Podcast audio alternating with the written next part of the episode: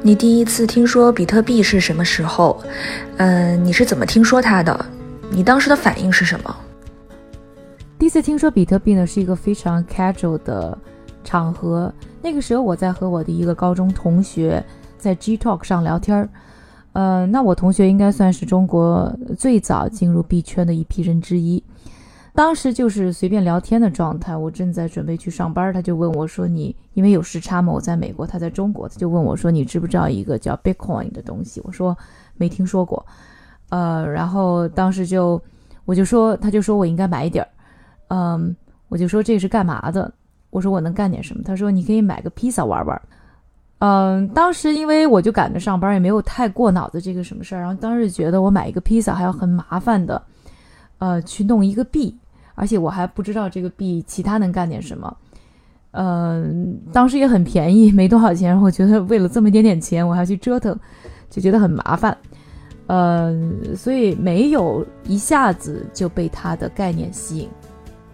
后来也是慢慢慢慢的开始了解，哦，比特币原来它背后的理念，它呃技术的革新，它想要实现的东西原来是这么样的不可思议。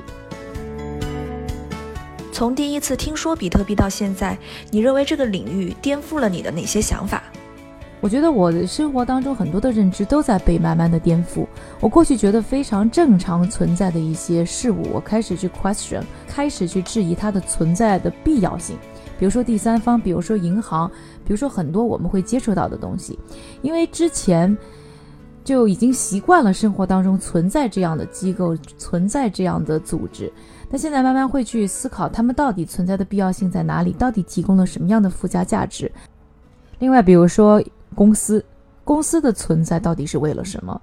人和人之间的工作关系是不是只能通过现有的这样一种体系来实现？其实这些问题都因为区块链，因为比特币，开始在我脑海当中一遍遍的去提问，一遍遍的去思索。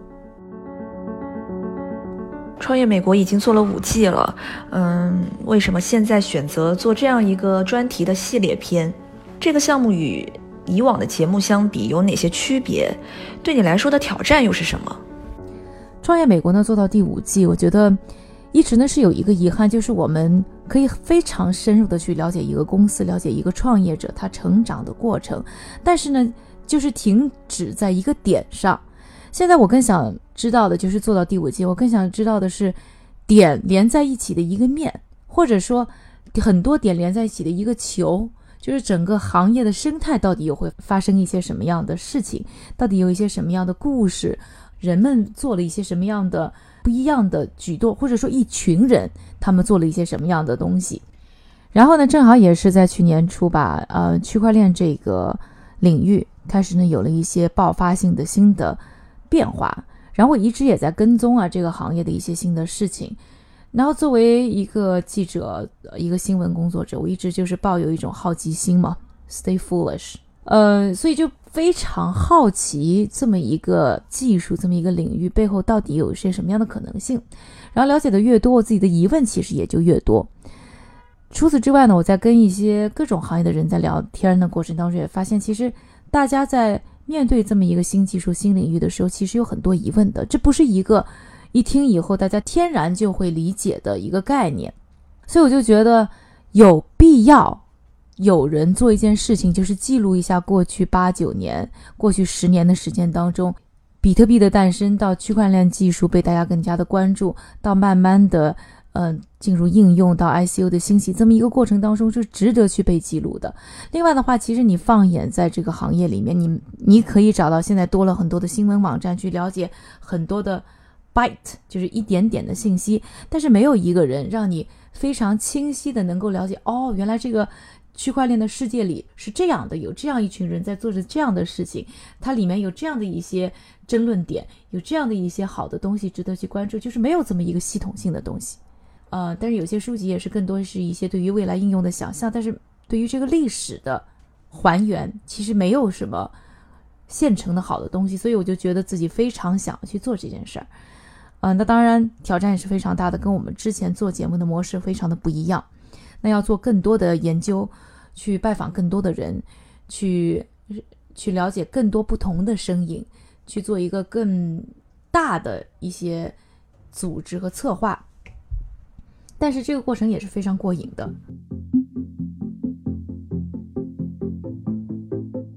有些人认为这个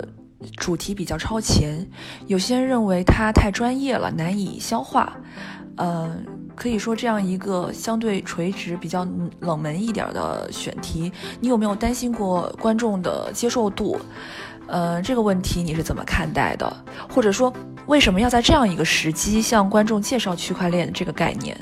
哎，其实我不同意，我觉得 blockchain 区块链可以涉及到的领域太广了。在我眼中啊，它其实不是一个垂直影响某一个领域的事情，它其实是在完成一个更广阔的，对人类很多行业、行为、生活状态都会产生影响的这么一件事情。而且我觉得，我越做区块链的这样的一个内容，我越会发现它其实背后有很多人对于我们生存现状的思考，我们怎么去理解自由，怎么去理解民主，怎么去理解。呃，平等，其实我觉得这个背后有更多一些思潮存在，而且这个过程当中，我觉得我反而是觉得是一个普通观众会愿意去看的东西。为什么呢？因为大家听到区块链、听到比特币，都会觉得是一个很玄乎的东西，是一个非常极客的概念。但其实走进了这个世界，是有很多人的故事在里面，有很多跟我们的生活切实相关的一些东西在当中，所以我反而觉得这个更有必要。去做这么一个很直观、很感官的纪录片，让大家呢更好的去了解，让所有的人都有机会去进入这个领域，或者说去感受到它的魅力。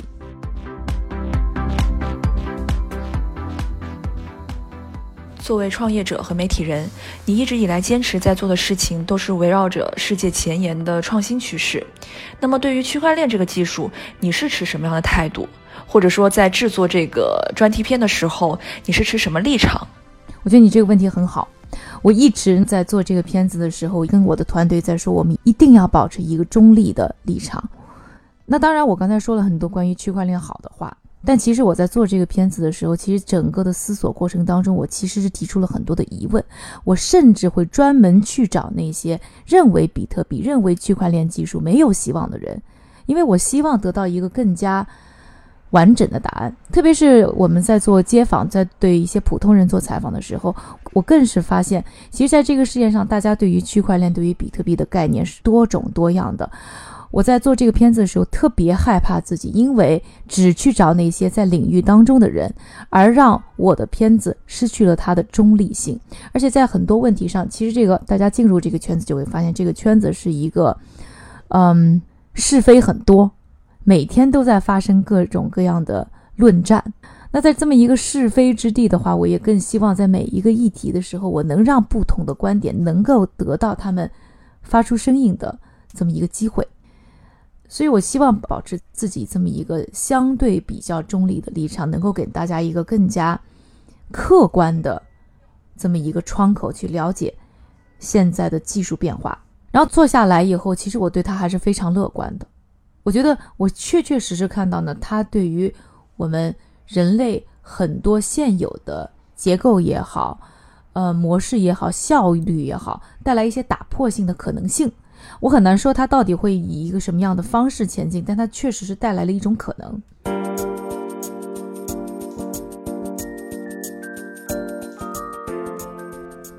关于区块链技术，它涉及的问题有很多。那么在制作过程当中，你希望重点探讨的是哪些问题？你又是怎么取舍这些话题的？那么我们会关注呃最早比特币的起伏挑战，关于区块链技术的一些革新，它可以应用的场景，对于哪些行业带来哪一些不一样的可能？另外，它对于人类的。就说我们人和人之间的关系，我们很多的组织架构带来什么样的一些革新性的这种创造？除此之外呢，就是要探讨这种 cryptocurrency economy，也就是虚拟货币带来的新经济模式。其实呢，对于这些问题的趋势，因为这个行业是变化非常的快啊，呃，我会去关注，就说对于这个行业最最嗯有意义的一些话题。并且是在不断的和嘉宾的探讨和不同的人的探讨过程当中，去沉淀出对于大家影响可能最大的一些内容。采访嘉宾是怎么挑选的？在整个行业当中，你采访了哪些人？有哪些嘉宾是你觉得不得不提、一定要采到的？Vitalik 这个以太坊的，还有他的那个 John Lubin，他们两个人，嗯，非常值得。然后 Tim Draper 啊，这些人，还有那个 Jed，因为他们他们算是奠定了整个行业的很多的 milestone。那为了他们的话，我也是飞了世界各地，因为这个行业跟其他行业非常的不一样，它非常的 decentralized，不像以前硅谷大家就聚在那一块。因为它打破了一个大家必须一个非常中心化的模式，所以整个行业非常的分散。可能在德国很远的某一个小村庄，可能在加勒比海某一个岛上，也可能是在大都市里面。那在这些嘉宾当中，有哪些是让你最印象深刻的，或者说他们的哪些观点让你记忆犹新？我记忆犹新的，比如说这个 Eric，人年纪轻轻十二岁。就发家致富了。其实我这边也就想重新说一下，就是区块链比特币的出现，它其实给了人一种一种赋能，让一个小小的孩子可以打破传统，或者是说大家给他规定的一个成长教育的路线。他因为获得了财务上的自由，或者是财务上的这个控制力，他才有可能去打破别人对他的限定，去按照自己的模式成长。这给了他最大的自由，也是给了他最大的一个能力。还有比如说像这个初夏虎，他就质疑了很多以太坊的这个存在性和它的存在的很大的问题。就说大家好像就是，我是觉得这些争议都还蛮有意思的。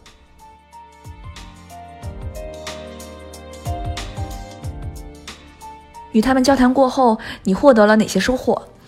给你对于这项技术的认识带来了怎样的改变？印象的改变最大的就是，它其实不是光是关注于财富一个技术，嗯，一个钱的事儿，它其实更多的是一个人们对于自由、对于民主、对于平等的一个向往。因为你想想，最早大家为什么要去，就是有这么一个想法，就是为了能够打破之之前一个被，就是能够让价值的传播变得点对点，去。脱离很多机构也好，人和人事之间的关系也好的一个限制。另外一个就是，其实我觉得这个圈子内的人啊，也是也是一个万花筒。你在这个小小的十年时间当中看到这样一个行业的变化，你其实也可以看到很多人性的很多的面。对我来说，也是一种意外的收获。那么，在这个片子当中，是不是也提到了一些国内的创业团队，包括行业内的专家代表？呃，你认为中国的区块链行业目前正处于一个怎样的地位？未来会怎么样发展？我们采访了一些国内的创业团队，比如说，呃，这个维优元界啊，柠檬宝等等这些，还有像这个最早做交易所的杨林科等等。当然了，在做的过程当中，比如说我也咨询了像在中国的一些专家，像这个分布式的沈波老师等等。然后我觉得中国的区块链发展，嗯，很有意思啊。比如说矿工都是大部分在中国，其实他们对于呢比特币这个发展是有非常大贡献的。另外，现在在嗯这个中国也是出现了非常多的一些项目，其实也是带来了一个新的机会。而且中国现在的发展是一个。向外走的一个状态嘛，区块链这个领域是中国走的最国际化的一块。应该说，区块链这个项目的起步，让中国的很多的人才、很多的这个项目开始主动出海，因为这么一个国际化的这么一个领域。你认为区块链对于普通老百姓的影响在哪儿？在未来的三年内？嗯，它对于人们的生活会带来怎样的影响和改变？未来十年呢？我去巴西的时候，我采访到了一个在农村，呃，非常普通、非常底层的一群女性，她们在为了自己的这个生活的改善，在做一些，嗯，关于农产品的一个项目。他们没有听说过区块链，但是因为区块链的存在，使得在巴西有一个公司可以做比巴西普通贷款降低可能十倍的一个这么一个贷款的机会，也就是说，让他们获得了改变人生的一个巨大的推动力。那我觉得这个可能很多时候你会发现，这个技术会，嗯，默默的慢慢改变普通老百姓的生活，润物细无声。那在你所处的媒体行业，或者说整个文化产业，区块链是不是也会带来很大的革新？文化产业也会有非常多的变化，因为文化产业相关的就是一个产权问题。我觉得产权问题在区块链的时代会得到非常好的解决，它可以更好的资产化，更好的进行变现化，更好的跟踪。网络上有很多你的关注者都称你为比特币女神，你知道吗？这个称号是怎么来的？你怎么看待它？嗯，贴上这么一个标签，我觉得很高兴，我能够和这么一个时代的新生事物联系在一起。我希望扮演一个传道者的角色，让更多的人看清楚比特币或者是区块链技术它到底是什么，带来了什么。我不想作为一个它的鼓吹者。我希望更公正的让大家能够看得明白，到底在这个背后发生了什么，给大家一个窗口去了解。未来，我希望能够和历史的变革捆绑在一起。在区块链这个领域，你认为你现在正在扮演一个什么样的角色，或者说你希望你自己是一个什么样的角色？嗯，那么对于未来，你对自己又有哪些期许呢？成为一个。对于人类来讲非常重要的革新的这么一个记录者，那你对这个专题系列片有什么期待，或者说有没有什么野心？我们的这一组系列片希望成为大家了解区块链的第一窗口。我一直和团队人在说，区块链在改写历史，我们在记录历史。用一句话来总结一下我们这个片子的看点吧，同时也给大家推荐一下这个即将要上线的新节目。如果你想了解这个世界变化的推动力，如果你想知道未来